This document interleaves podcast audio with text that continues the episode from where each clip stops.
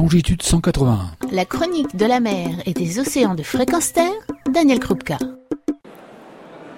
Bonjour, je vous propose de retrouver aujourd'hui Christophe Mahé, océanographe, physicien, qui travaille à l'IRD et qui va nous parler aujourd'hui d'un phénomène dont on entend parler beaucoup dans les journaux, la presse, euh, à la radio, à la télévision, et qui s'appelle El Niño. Et comme euh, ce monsieur est capable de nous expliquer ce qu'il en retourne et les conséquences que cela a sur notre quotidien, eh bien je vous propose de l'écouter. Bonjour Christophe. Bonjour. Effectivement, El Niño, euh, peut-être un on peut partir d'un petit point historique. Hein. C'est un courant côtier qui longe les côtes euh, du Pérou et du Chili, donc euh, en Amérique du Sud, euh, et qui certaines années montre des, formes d'anomalies, si vous voulez. donc en fait, ce courant se développe de façon plus forte. Alors comme c'est un courant qui amène des eaux chaudes, il a tendance à repousser vers le large les eaux froides et puis les poissons associés. Et donc les pêcheurs péruviens constatant ce phénomène à l'approche des fêtes de la festivité, des festivités de Noël, ont appelé ce phénomène El Niño, donc qui était un petit peu une euh, traduction assez générique de l'enfant Jésus pour eux, ce qui leur permettait aussi à l'époque d'avoir une pause dans leurs euh, activités de pêche. Alors El Niño, pour nous, qu'est-ce que ça veut dire? On s'est aperçu dans les années 60 qu'El Niño n'était pas un phénomène côtier ou un phénomène très localisé, comme ça, pour, qui touchait des populations très précises, mais qui s'apparentait à un phénomène euh, qui, touchait l'ensemble de l'océan Pacifique, notamment à l'équateur, donc c'est-à-dire à peu près depuis les côtes de l'Amérique jusqu'à la Papouasie-Nouvelle-Guinée, donc à peu près 10 000 km, et qui résulte de l'interaction entre l'océan et l'atmosphère, et qui va être effectivement capable de perturber l'ensemble du climat terrestre. Hein, c'est le premier phénomène euh, climatique euh, au-delà de la saison, au-delà du cycle saisonnier qu'on connaît, hein, les, saisons, euh, que ce soit dans les tropiques, des, saisons des pluies, saisons des sécheresses, ou dans nos régions, les saisons d'hiver et les saisons d'été. C'est le premier phénomène climatique à échelle de plusieurs années qui a été prouvé ou tout qu'on pense pouvoir prévoir. Quel est l'impact aujourd'hui pour nous, citoyens d'Europe? Alors pour nous, citoyens d'Europe, l'impact il n'est pas souvent direct, il est aussi décalé dans le temps. Puisqu'il faut savoir que fait, quand un événement El va passer en événement nature, mature, euh, donc euh, être capable de changer radicalement l'ensemble de la circulation autour du globe, hein, autour de, la planète, au niveau équatorial pacifique, les répercussions qu'il aura sur le climat, par exemple en Europe, euh, arrivera, mais un petit peu après, un petit peu décalé. Et souvent, ce sera plutôt l'hiver suivant qu'on aura, ou l'été suivant qu'on aura des perturbations. Alors, elles sont de quel ordre ces perturbations? Alors, l'El Niño, un phénomène qu'on connaît bien à travers les interactions océan-atmosphère, a aussi effectivement un certain nombre de, conséquences qui se répètent systématiquement à chaque événement. Et donc, en général, les hivers en Europe, par exemple, seront plus rudes de un an ou deux ans après. Et ça veut dire aussi en contrepartie des périodes de sécheresse euh, ailleurs ou au même endroit?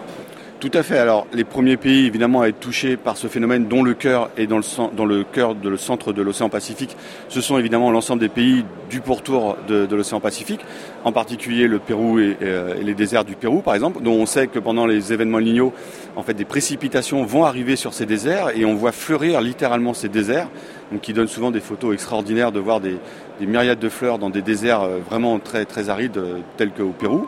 Et donc de l'autre côté de l'océan Pacifique, par exemple les Australiens sont aussi très sévèrement touchés en général par les phénomènes El que ce soit par une accentuation des précipitations et donc des inondations potentielles ou par des sécheresses très importantes qui, en général, diminuent l'effet ou accentuent l'effet des feux de forêt. Donc, c'est pas El Niño qui produit hein, ces feux de forêt, mais par contre, comme les précipitations habituelles ne sont plus aux mêmes régions, effectivement, les sécheresses se développent et puis les feux de forêt s'amplifient de façon euh, importante.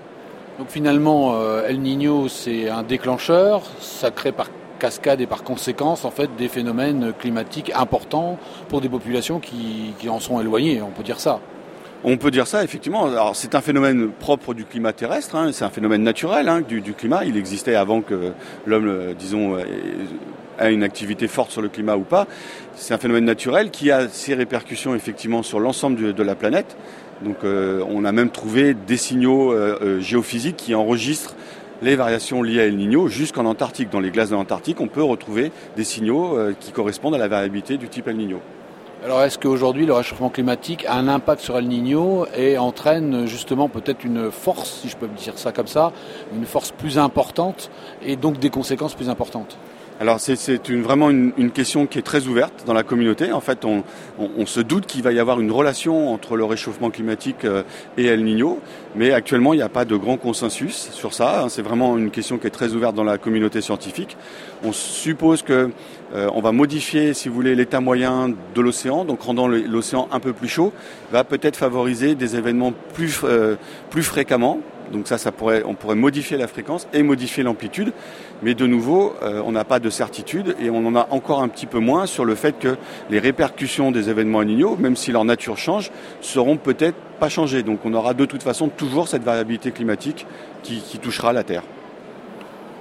Mais c'est très intéressant, on a appris beaucoup de choses sur El Niño aujourd'hui, donc euh, ce qu'il faut espérer c'est que vous aboutissiez justement pour savoir si effectivement il y a une relation à terme ou pas entre El Niño et le réchauffement climatique et les conséquences pour nous euh, sur, le, terrain, dire chez nous. Donc ça c'est une partie importante. On a une idée, euh, un horizon où on saura un peu mieux euh, ce genre d'informations?